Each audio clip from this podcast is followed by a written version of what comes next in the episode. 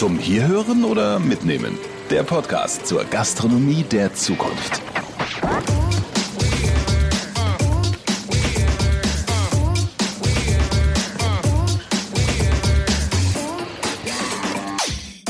Farmerinnen wird geholfen, indem wir vernünftige Anbaumethoden herausarbeiten. Der Kunde bestellt ein Getränk, kann dann einen Recap-Becher nehmen für 1 Euro Pfand. Also wenn ich einen Becher tausendmal nutze, dann habe ich natürlich auch tausend Einwegbecher eingespart. Der Kaffee ist eben da ein sehr gutes Beispiel, weil bitterer Geschmack soll uns ja davor warnen, vergiftet zu werden. Diese Bedrohung, die da simuliert wird, die ist das, was wir glauben, dass die Masochisten mögen. Kann man denn bei Fairtrade davon ausgehen, dass die Lieferkette so ist, dass auch der Bauer vor Ort da partizipiert? Hm. 2,8 Milliarden weggeworfene Kaffeebecher. In einem Jahr. Nur bei uns in Deutschland. Stellt euch das mal vor.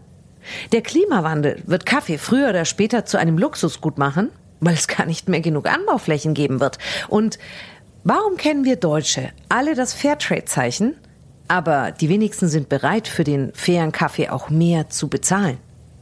Ich würde mehr zahlen, habe mir gerade in meinem Recap-Becher einen Kaffee to go geholt.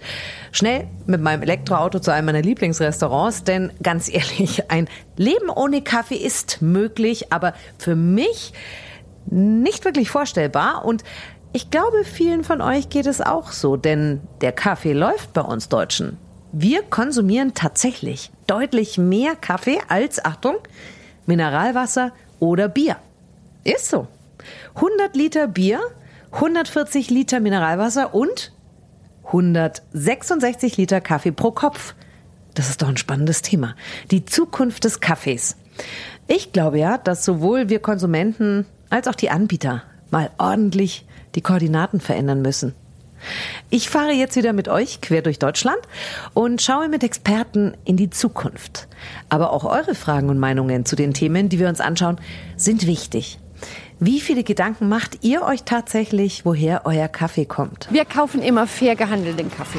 Letztendlich muss man natürlich auch ein bisschen darauf vertrauen, dass einem da nicht der letzte Humbug erzählt wird. Also ich schaue mehr, dass es eine, also eine heimische Rösterei ist, wenn es geht. Ich will einfach nur einen Kaffee haben. Dann schaue ich einfach nach dem nächsten Kaffee, der vielleicht eine gute Bewertung hat. Aber jetzt die Fassade dahinter tiefer zu hinterfragen, da bin ich wirklich noch nie auf die Idee gekommen. Wärt ihr bereit, wesentlich mehr für den Kaffee zu bezahlen? Ja, definitiv. Kaffee ist was, was teuer ist. Deswegen kaufe ich auch tatsächlich gar nicht so viel Kaffee, weil ich bin Studentin und es ist jetzt nicht so, dass ich so wahnsinnig viel Geld dafür habe. Aber ich bin halt eher auf der Seite, dass ich sage, okay, dann kaufe ich lieber guten Kaffee, trinke dafür einen am Tag und nicht zehn. Also Fairtrade habe ich schon mal gesehen, habe ich auch schon ein paar Mal gekauft und nehme ich dann auch gerne. Ja, ich tue mir natürlich jetzt schon leicht zu sagen, einfach ja. Ob man es dann in der Praxis auch tut, ist natürlich dann immer so ein Unterschied. Was ist möglich?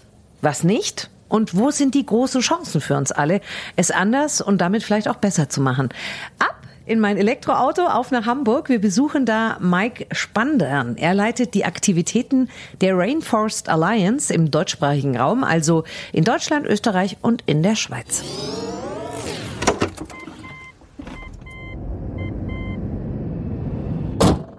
Mike Spandern ist Leiter der Aktivitäten der Rainforest Alliance im deutschsprachigen Raum, also Deutschland, Österreich und der Schweiz. Ich grüße dich erstmal. Hallo Brigitte, schön dich kennenzulernen jetzt hier mal in diesem Ja, Talk. ich freue mich auch sehr.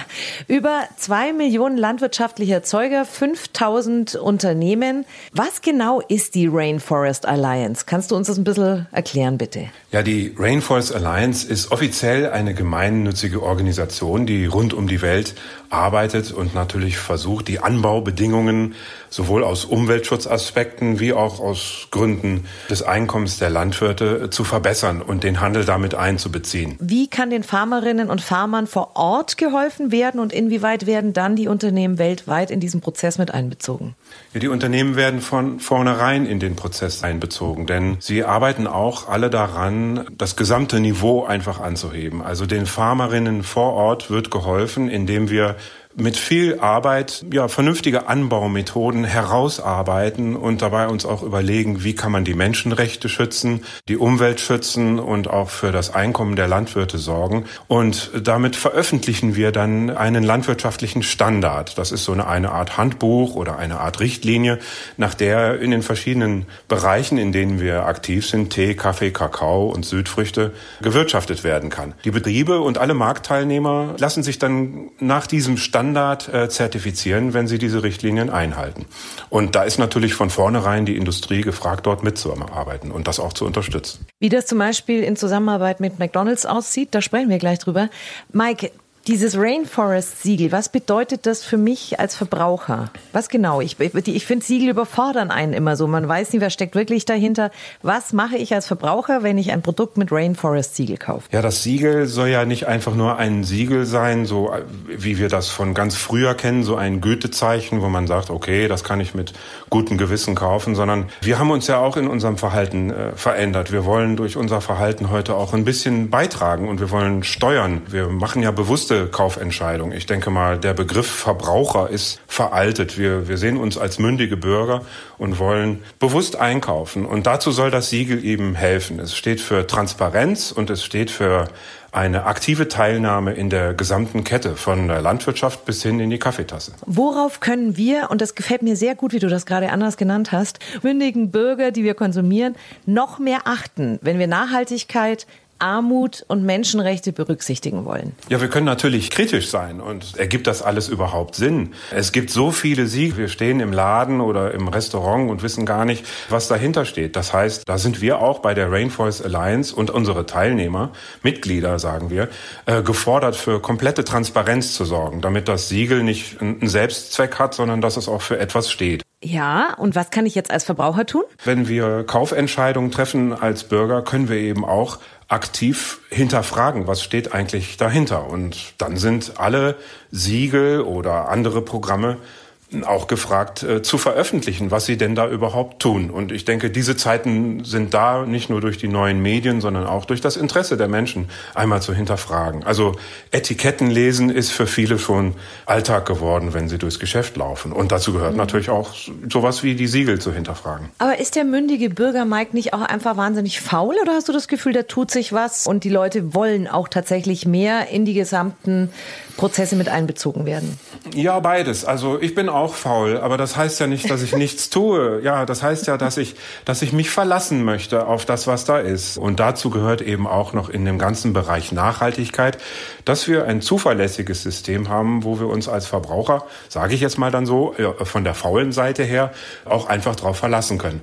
Aber wir wollen dabei natürlich nicht komplett naiv sein, sondern äh, wollen das auch nicht und wollen die Dinge natürlich auch immer hinterfragen. Also es ist so ein Mix aus aus äh, Bequemlichkeit auf einer gewissen Weise, aber auch Neugier und eben sich beteiligt fühlen. Wie unterstützt McDonald's die Rainforest Alliance? Ja, McDonald's achtet eben darauf, dass beim Kaffeeanbau diese Richtlinien eingehalten werden und bezieht dann von den entsprechenden Quellen auch den Kaffee über den Handel beziehungsweise über die Vorlieferanten, die den von vom Kaffeeanbau bis dann nachher, dass äh, der fertige Kaffee bei McDonald's wird, in der ganzen Kette beteiligt wird. Dass diese Kette dann lückenlos rückverfolgbar ist bis hin zu den Farmen. Daran beteiligt sich McDonald's. Das ist für die Kaffeefarmer natürlich sehr wertvoll, denn da steht dann ein großer Name dahinter und ja, das ist schon in der Gesamtkette ein großer Schritt. Ja, und wir können dann eben auch durch einen Podcast und mit einem Gespräch wie mit dir Aufmerksamkeit schaffen. Also das ist natürlich auch nochmal ein wunderbarer Multiplikator, wenn man so jemanden wie McDonald's an der Seite hat. Ja, das ist auch unsere wichtige äh, Arbeit, denn es geht ja bei der ganzen Diskussion um Nachhaltigkeit geht es nicht darum, alles nur zu Lasten der Landwirte zu machen und dann kommen wir wieder mit unseren europäischen Vorstellungen auf die armen Bauern zu und sagen, ihr müsst das jetzt so und ihr müsst das jetzt so. Wir sind natürlich auch gehalten, für äh, eine Nachfrage zu sorgen. Das ist auch ein Nachhaltigkeitsziel, dass wir bewusst für Nachfrage sorgen. Ihr finanziert euch wie, Mike? Wir finanzieren uns über Teilnahmegebühren, also das Siegel zum Beispiel ist kostenfrei. Das ist nicht unser Geschäftsmodell. Kein Teilnehmer bezahlt uns jetzt dafür, dass er das Siegel nimmt. Und das wollen wir auch nicht so, denn da könnte man ja dann Vorwürfe des Missbrauchs irgendwie schnell dahinter klemmen. Nein, nein, alle beteiligen sich, indem sie pro Tonne Kaffee einen Beitrag zahlen müssen, mit dem dann die Ausbildung der Landwirte finanziert wird. Direkte Zahlungen an die Landwirte sind nur ein ganz kleiner Bereich. Wir setzen hauptsächlich darauf, dass das Geld, was eingesetzt wird, den Landwirten hilft, effizienter zu arbeiten. Das Geld kommt durch Teilnahmegebühren zustande und auch zu einem großen Teil durch unabhängige Spendengelder. Die Art und Weise, wie ihr die Anbauer vor Ort unterstützt, darum geht es ja auch, äh, Flächen für Generationen aufrechtzuerhalten, dass wir jetzt eben nicht alles nur mit unserer Generation abgrasen, sondern dass die nächste Generation auch von und damit leben kann. Wie wird der Anbau von Kaffee in Zukunft aussehen? Was meinst du? Ja, das hängt schon ein ganz schönes Stück von unserem Verhalten jetzt ab. Denn äh, zum einen geht es ja darum, ist der Kaffeeanbau überhaupt noch attraktiv für die junge Generation dort in diesen Ländern? Lohnt sich das, mhm. den elterlichen Betrieb weiterzumachen? Also Nachhaltigkeit hat da auch den Zweck, dass man die gesamte Produktion von Kaffee nicht nur in unserem Sinne, sondern auch für die Volkswirtschaften dort in den Erzeugerländern für die Zukunft gestaltet. Und der Zeithorizont ist ziemlich kurz. Wir brauchen da gar nicht so in die ferne Zukunft äh, gucken, denn die Umweltprobleme sind jetzt akut und jetzt mhm. müssen auch die menschenrechtlichen Themen angegangen werden, damit wir in fünf, sechs Jahren überhaupt noch äh, Kaffee haben und Freude daran haben vor allem. Ja, vor allem im Moment konsumieren wir den ja als was ganz Alltägliches. Äh, was glaubst du, wie wird das so in 10 oder 20 Jahren aussehen mit dem Kaffeetrinken? Im Moment ist To Go total in, jeder kann sich's leisten.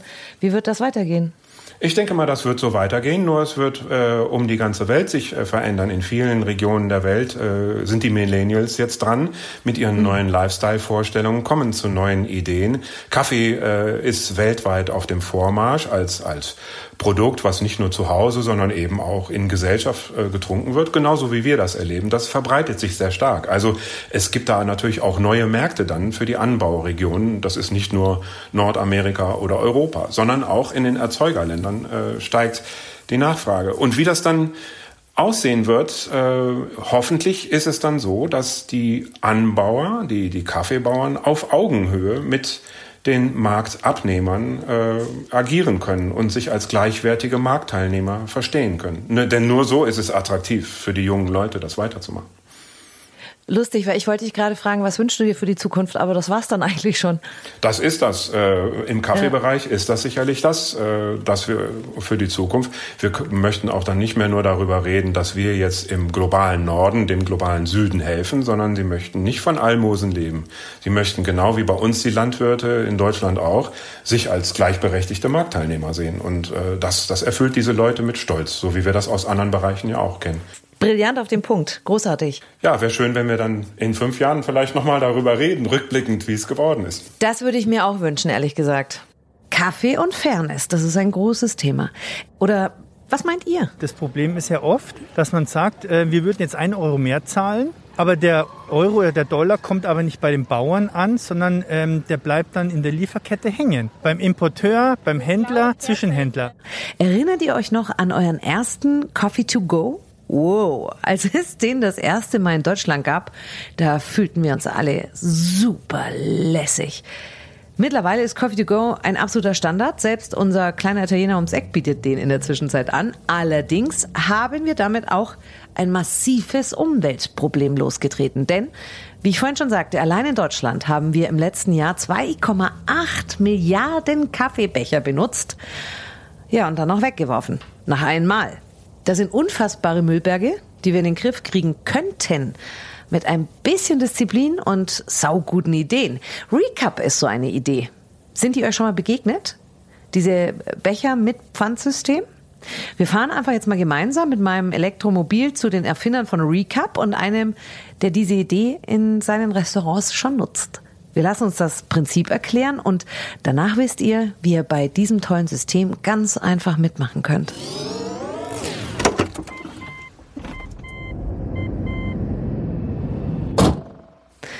Der eine tut's Und der andere hat's. Ich glaube, so lassen sich meine zwei Gesprächspartner jetzt dann ganz gut unter einen Hut bringen. Fabian Eckert ist einer der Geschäftsführer des Pfandbecheranbieters Recap. Tim Hendricks ist Abnehmer, er ist Franchise-Nehmer von zwölf McDonalds-Restaurants. Tim, ich fange mit dir mal an. Schön, dass du hier bist. Vielen Dank, dass ich dabei sein darf. Ja, das stimmt, genau. Mittlerweile haben wir zwölf Restaurants in und um Augsburg bis nach Dillingen und Günzburg raus. Mit 750 Angestellten, glaube ich, ne? Also Genau. großer Arbeitgeber. Mhm. Genau, insgesamt schon, ist schon einer der größeren in Augsburg. Der Papa hat damals mit Recap angefangen. Das war fast schon so ein bisschen ein Visionär. Oder wie würdest du das beschreiben? Ja, das stimmt. Der hat damals in der Zeitung einen Artikel gelesen über Recap, dass die nach Augsburg kommen und mit ein paar lokalen Restaurants anfangen. Und hat sich immer gefragt, warum wir da nicht dabei sind. Warum ist da kein Logo von uns dabei? Warum steht da unser Name nicht mit drauf? Ist dann mit Recap in Kontakt getreten, hat da mal nachgehakt und die Jungs, die waren dann total begeistert, dass wir auf sie zugekommen sind und wir haben es dann einfach gemacht. Und ist eine super Sache geworden. Also haben eine tolle Kooperation, tolle Partnerschaft und sind stark gewachsen in Augsburg. Fabian, erklär uns bitte mal, wie euer System Recap, wie das funktioniert. Ich kann mir einen Kaffee oder mittlerweile ja auch etwas zu essen in einem Recap bzw. in einer Rebowl holen, zahle dafür Pfand, bringe, wenn ich fertig bin, das Gefäß zurück und bekomme mein Pfand wieder und habe Müll eingespart. Ein Euro ist der Pfandbetrag? Genau, 1 Euro für den Becher und 5 Euro für die Bowl. Und was ganz cool ist, ich muss das nicht da zurückgeben, wo ich es geholt habe, sondern kann auch zu anderen Unternehmen gehen, die Recap verwenden. Genau, das funktioniert im Endeffekt genauso, wie wir das auch von den Pfandflaschen gewohnt sind. Ich kann das deutschlandweit nutzen, deutschlandweit zurückgeben. Tim, nimm uns mal kurz mit auf die Reise. Wie funktioniert das Recap-System tatsächlich in der Praxis bei euch? Der Kunde, der kommt zu uns, bestellt ein Getränk nach seinem Wunsch. Wir können jetzt gerne mal einen Kaffee nehmen als Beispiel. Kann dann einen Recap-Becher nehmen für einen Euro Pfand, wenn er noch keinen hat. Und äh, darin bekommt er dann seinen Kaffee zum normalen Preis. Oder er hat schon einen Recap-Becher woanders gekauft. Ich sage jetzt mal vor zwei Tagen in der Innenstadt, bringt den genutzt mit. Wir nehmen den in Empfang. Wir reinigen den auch bei uns und er bekommt einen neuen Recap-Becher mit seinem Getränk zurück. Schmeckt denn ein Kaffee aus dem Mehrwegbecher genauso wie aus dem Recap-Becher oder äh, gibt es da einen Unterschied? Das Problem, was ich ja habe, ich habe noch nie in meinem Leben eine Tasse Kaffee getrunken. Aber das, was ich mitbekommen habe, ist, dass die Menschen keinen Unterschied schmecken. Ich persönlich glaube auch nicht, dass man einen Unterschied schmeckt. Ich glaube, das spielt sich im Kopf ab. Ich habe wirklich Kunden, die kommen jeden Tag, die holen sich jeden Tag ihren Kaffee in Recap und das sind schon Heavy User und denen kann ich da auch wirklich vertrauen. Heavy User im Kaffeeverbrauch. Gefällt mir sehr gut. Soll's geben. ja, ja, kommt mir bekannt vor. Gibt es da eine Zahl oder kann man das so benennen, Fabian, wie viel Einwegbecher durch einen Recap-Becher eingespart werden können? Genau die Anzahl, äh, wie oft ich den Becher nutzen kann. Ne? Also wenn ich ihn tausendmal nutze, dann habe ich natürlich auch tausend Einwegbecher eingespart. Der ökologische Vorteil, der entsteht so ungefähr ab der zehnten Nutzung. Also wenn der Becher das zehnte Mal zirkuliert, ab dann spare ich ökologisch gesehen gegenüber dem Einwegbecher ein. Weil natürlich ein Mehrwegbecher in der Herstellung mehr Ressourcen braucht erstmal. Na klar. Diese Becher, aus was für Material sind die? Die sind aus Polypropylen, im Endeffekt ein Kunststoff und oder ein hochwertiger Kunststoff, der sich sehr gut recyceln lässt auch. Und äh, das ist ja sozusagen auch das oberste Ziel. Wir, wir geben die Becher in den Kreislauf, nehmen sie wieder raus, recyceln sie im Anschluss. Wie oft kann so ein Becher eingesetzt werden? 1000 Spülgänge sind garantiert und alles, was darüber geht, ist definitiv möglich. Das hängt ganz stark davon ab, wie viel Stress, sagen wir immer, erfährt der Becher zwischendrin. Also wenn ich nur daraus trinke und den dann äh, in die Spülmaschine gebe, dann passiert eigentlich nichts damit. Wenn ich ihn zwischendrin mal in der Handtasche habe oder ähnliches, dann ist er natürlich, wird er natürlich stärker abgenutzt. Bei mir steht er in der Mittelkonsole des Autos. Das funktioniert auch. Frag mal meinen Mann, wie das funktioniert. Ich sammle die Dinger mittlerweile und dann bringe ich sie mal alle gesammelt zurück und der sagt immer, das ist ein Auto und kein Wohnzimmer. Jetzt haben wir ja gehört, ich bin ein Heavy User. An mir liegt es also nicht, aber jetzt mal ganz kurz im Ernst. Wie sieht's denn wirklich mit der Nachfrage aus? Also ich kann ja trotzdem immer noch diesen Einwegbecher auch alternativ haben. Wie ist da so die Entwicklung in der letzten Zeit? Ich würde mir wünschen, dass es mehr ist. Hoffe auch, dass es irgendwann mal mehr ist. Noch ist es noch nicht da, wo wir es uns alle wünschen. Beziehungsweise sagen wir so, es ist noch nicht da, wo wir wirklich einen Effekt merken. Es ist akzeptiert. Wir haben vielleicht in den Restaurants, also vor allen Dingen jetzt während Corona ist natürlich eh sehr viel weniger, vielleicht zwei bis drei äh, Getränke am Tag mit Recap.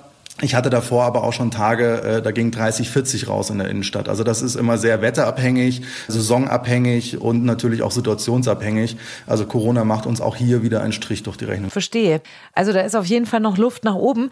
Gibt es denn was, wo du das Gefühl hast, das könnte noch verbessert werden? Von der Partnerschaft, die wir mit Recap haben, gibt's gibt's absolut gar nichts. Ich glaube, es ist mehr auf der Kundenseite und auch auf unserer Seite, das Ganze zu bewerben und auch attraktiv zu machen. Ja, es ist gar nicht so bekannt, oder? Vom Gefühl her. Also, wenn ich mich jetzt in meinem Freundeskreis, habe ich mich umgehört vor unserem Gespräch und habe gesagt, kennt ihr Recap-Becher bei McDonalds? Die haben mich alle angeguckt und haben gesagt, nee, was ist das? Und dann sage ich, ja, Mehrweg, das ist toll. Dann kann man diesen ganzen Wahnsinn mit den Einwegbechern vermeiden. Nö, haben sie noch gar nicht gehört. Ja, das ist aber auch das Problem, was wir haben. Wir haben eigentlich nicht nur das Operative im, im Restaurant, sprich das Produkt zubereiten, sondern wir müssen natürlich auch noch in diesen Zusatzverkauf gehen. Also die, es kommt ja immer die Gegenfrage, was ist das? So, und das heißt, der Mitarbeiter fängt dann an zu erklären und probiert es dem Kunden schmackhaft zu machen, auf Recap umzusteigen, weil er kann ihn ja überall äh, wieder, wieder zurückgeben, äh, wenn er sein, wenn er sein Pfand zurückhaben will oder ein neues Getränk kriegt er auch bei einer anderen Bäckerei. Äh, Ich meine, das ist ja wirklich ein simples System. Man muss den Kunden abholen und das probieren wir jeden Tag aufs Neue. Wir, wir machen da Ja. wirklich ganz tolle Sachen und wir müssen es einfach schmackhaft machen. Und der Kunde muss aber auch von sich aus, das muss man noch dazu sagen, er muss auch von sich aus wollen. Und da gibt es immer noch genug, die sagen, nee, das ist mir zu aufwendig, ich möchte einfach meinen Einwegbecher und fertig. Naja, und wir sind natürlich als Kunden auch gewisse Dinge einfach gewohnt. Ja, also äh, warum habe ich plötzlich einen Holzlöffel und keinen Plastiklöffel mehr? Ja, weil es gut für die Umwelt ist. Ja, aber ich habe den anderen lieber. Also ist ja so. Also wir, wir müssen natürlich auch ein bisschen im positiven Sinne umerzogen werden. Fabian, was meinst du dazu? Was kommt da noch? Was ist da noch möglich? Ihr seid doch bestimmt welche, die da nicht aufhören zu denken, so wie sich das anhört. Mit der anstehenden Mehrwegpflicht 2023, die ja doch einen Großteil der Gastronomie dazu verpflichtet, auch Mehrweg anzubieten, geht es jetzt vor allem darum, diese beiden Lösungen, die wir anbieten, so aufzusetzen, dass sie in der Masse auch gut funktionieren. ne? Und so ein System hat natürlich im Hintergrund extrem viel Verwaltung und Logistik. Und demnach fokussieren wir uns gerade mal auf Becher und Takeaway-Essen. Alles weitere schauen wir dann mal. Was glaubst du denn, wie wir in 10 oder 15 Jahren unseren Coffee to go konsumieren werden? Also definitiv im Mehrweg. Die Frage ist, ich bin gespannt, ob wir überhaupt Coffee to go konsumieren. Es gibt ja doch immer wieder stärkere Veränderungen. Aber wenn, dann definitiv im Mehrweg. Also ich glaube, Einweg ist auf dem aussterbenden Zweig. Was glaubst du, Tim? Also ich glaube gar nicht mal so sehr, dass nur Coffee to go eine große Änderung erleben wird. Ich glaube, dass allgemein viel to go eine Veränderung erleben wird. Ich glaube, dass es Mehrweg sein wird. Ob es jetzt unbedingt Recap ist, äh, weiß ich nicht. Ähm, aber ich glaube, dass es auf jeden Fall in die Richtung gehen wird. Und das nicht nur beim Kaffeebecher, das wird genauso beim Kaltgetränk oder auch vielleicht bei Speisen der Fall sein.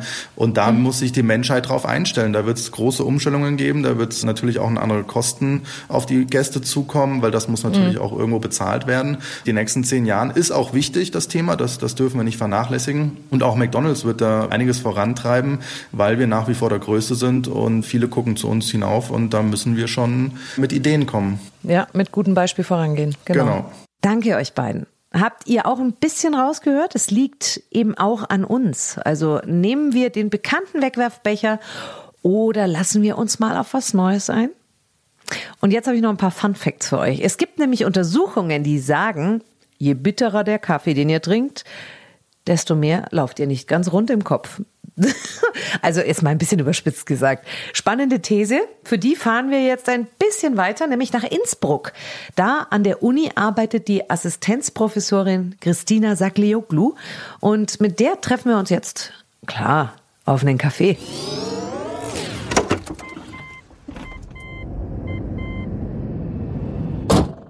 Kaffee ist nicht einfach nur Kaffee. Mit Milch oder ohne, stark oder leicht, ein langer oder ein kurzer Cappuccino, Latte Macchiato oder doch lieber ein Haferfilterkaffee mit Kondensmilch. So unterschiedlich unsere Charaktere sind, so unterschiedlich sind auch die Vorlieben beim Kaffeetrinken. Assistenzprofessorin Christina Salioglu von der Uni Innsbruck beschäftigt sich genau mit diesem Thema, frei nach dem Motto, zeig mir, welchen Kaffee du trinkst und ich sag dir, was für einen Charakter du hast. Ich grüße Sie. Danke für die Einladung. Wer schwarzen Kaffee trinkt, hat auch eine schwarze Seele. Kann man das so leicht runterbrechen? Als Wissenschaftlerin muss ich da leider sagen, das ist zu simplifizierend.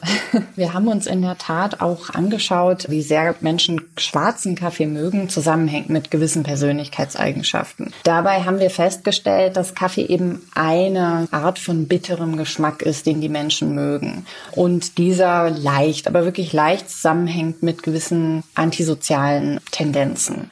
Jetzt gibt es Menschen wie mich. Ich habe mir angewöhnt, Kaffee ohne Milch, also schwarz zu trinken, weil ich es einfach besser vertrage. Die ersten Geschmackserfahrungen machen wir ja im Mutterleib und die Prägung geht dann weiter im Kleinkindalter.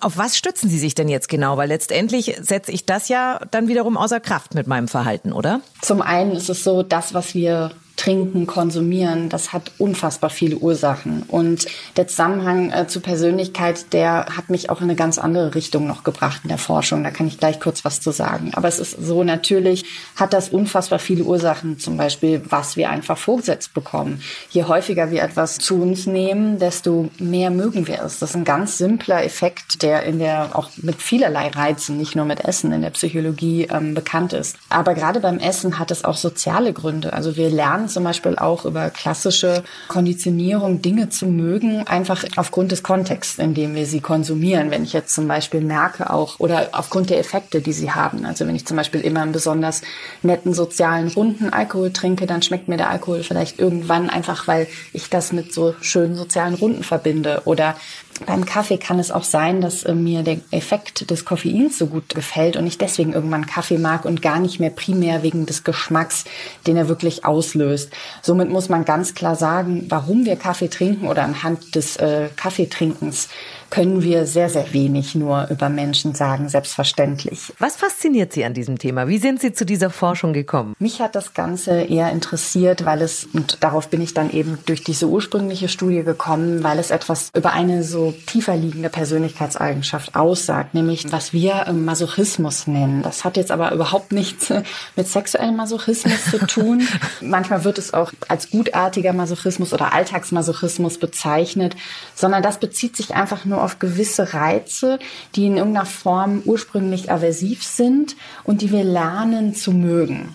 Der Kaffee ist eben da ein sehr gutes Beispiel, weil bitterer Geschmack, Sie haben es eben schon angedeutet, Geschmack ist sozusagen mit die erste Erfahrung, die wir machen, ja, auch schon pränatal. Und das ist etwas, bitterer Geschmack soll uns ja davor warnen, vergiftet zu werden. Deswegen haben wir diese Kenntnis überhaupt entwickelt, evolutionär betrachtet, weil giftige Dinge bitter schmecken und wir, wir stoßen diese Dinge ja intuitiv ab diese Bedrohung, die da simuliert wird, jetzt durch nicht wirklich gefährliche Substanzen wie Kaffee, die ist sozusagen das, was, was wir glauben, dass die Masochisten mögen, dass man sozusagen als äh, weiß, dass das nur eine simulierte Bedrohung ist und man der dann eben standhält. Wie lässt sich das, was Sie eben gesagt haben, auf unseren Alltag übertragen?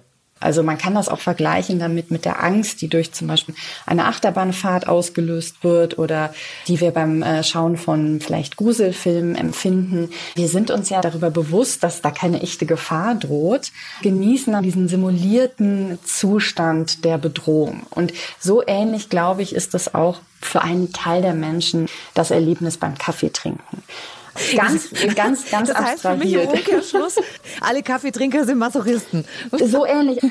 Das heißt aber auch, also meine beiden Kinder zum Beispiel mochten, als sie noch viel kleiner waren, logischerweise keinen Kaffee. Genau das, was Sie jetzt gerade gesagt haben. Ich selber bin sehr starke Kaffeetrinkerin und die Große hat es jetzt auch angefangen. Wäre ich keine Kaffeetrinkerin, würden die Kinder auch nicht Kaffee trinken. Ist das der richtige Umkehrschluss? Ach nein, das ist ja nicht so, dass nur die Eltern jetzt beeinflussen, was die Kinder äh, konsumieren. Das stimmt. Ich wollte mich, glaube ich, gerade in die Peer Group meiner Tochter mischen mischen, aber die ist natürlich mit ihren Freundinnen beim Kaffee trinken und deswegen wird sie das angefangen haben. Okay, lassen Sie uns nochmal die Ergebnisse in den Alltag übertragen. Ich sage das jetzt so überspitzt. Würden Sie sagen, liebe Latte Macchiato Trinkerin, hüte dich vor dem Mann mit dem doppelten Espresso in der Hand? Äh, nein, also das, ähm, das kann man so einfach nicht sagen. Die, die Voraussetzung ist doch eigentlich schon gut. Es trinken ja beide schon mal Kaffee. Und ähm, deswegen ja. würde ich da durchaus viel Potenzial sehen. Wenn wir jetzt mal die verschiedenen Nationen anschauen, gerade die Italiener präferieren ja eine sehr dunkle Röstung, in erster Linie mit Arabica und Robusta-Bohnen. Das erzeugt diesen typischen, wesentlich bittereren Geschmack mit diesem ganz leichten, süßlichen Säuregehalt. Gibt es da irgendwelche Erfahrungen, warum die eine Nation so und die andere Nation so tickt? Da waren tatsächlich auch Italiener bei mir in der Studie, aber ich habe mir das nicht angeguckt, wie das variiert. Man muss ja auch sagen, also klar, der, der Espresso an sich der ist bitterer als unser deutscher Filterkaffee traditionell. Aber man trinkt ja viel, viel mehr von dem deutschen Filterkaffee. Das ist ja dann eine ganze Tasse und der Espresso ist in einem Schluck weggehapst und dann bekommt man noch ein Glas Leitungswasser dazu. Also vielleicht könnte man auch umgekehrt sagen, dass diejenigen, die so eine Viertelstunde genüsslich so einen schwarzen Filterkaffee trinken, vielleicht die sind, die masochistischer sind als die Italiener. Also deswegen, ähm, also so, man müsste sich das wirklich genau anschauen, ähm, wie das sozusagen genossen wird. Aber das finde ich jetzt gerade herrlich, weil, wie Sie sagen, der Italiener kippt sich mal kurz den Espresso weg, der Deutsche setzt sich immerhin noch dazu hin und der Österreicher, und Sie sind ja gerade in Österreich, hat gleich eine ganze Kaffeehauskultur erschaffen, um äh, sich stundenlang an seinem Heißgetränk festzuhalten. Das, ich mache mir gerade Sorgen um die Österreicher. ja, in Anbetracht der vielen Kaffeehäuser ist das berechtigt. Eine Frage muss noch sein. Wie trinken Sie Ihren Kaffee? Ich trinke nur sehr selten Kaffee. Und wenn, dann trinke ich gerne einen italienischen äh, Cappuccino. Kaffee ist nicht einfach nur ein schwarzes, braunes oder hellbraunes Heißgetränk, sondern eine Lebenseinstellung. Kaffee entspannt, Kaffee führt zusammen, Kaffee ist Kult. In Zukunft werden wir noch vermehrt darauf achten, woher kommt mein Kaffee und wie wurde er angebaut. Wir alle haben eine Verantwortung und die beginnt beim Einkauf und endet bei der Art, wie wir konsumieren. Nehmt die Möglichkeit wahr, Kaffee fair einzukaufen und umweltfreundlich zu konsumieren.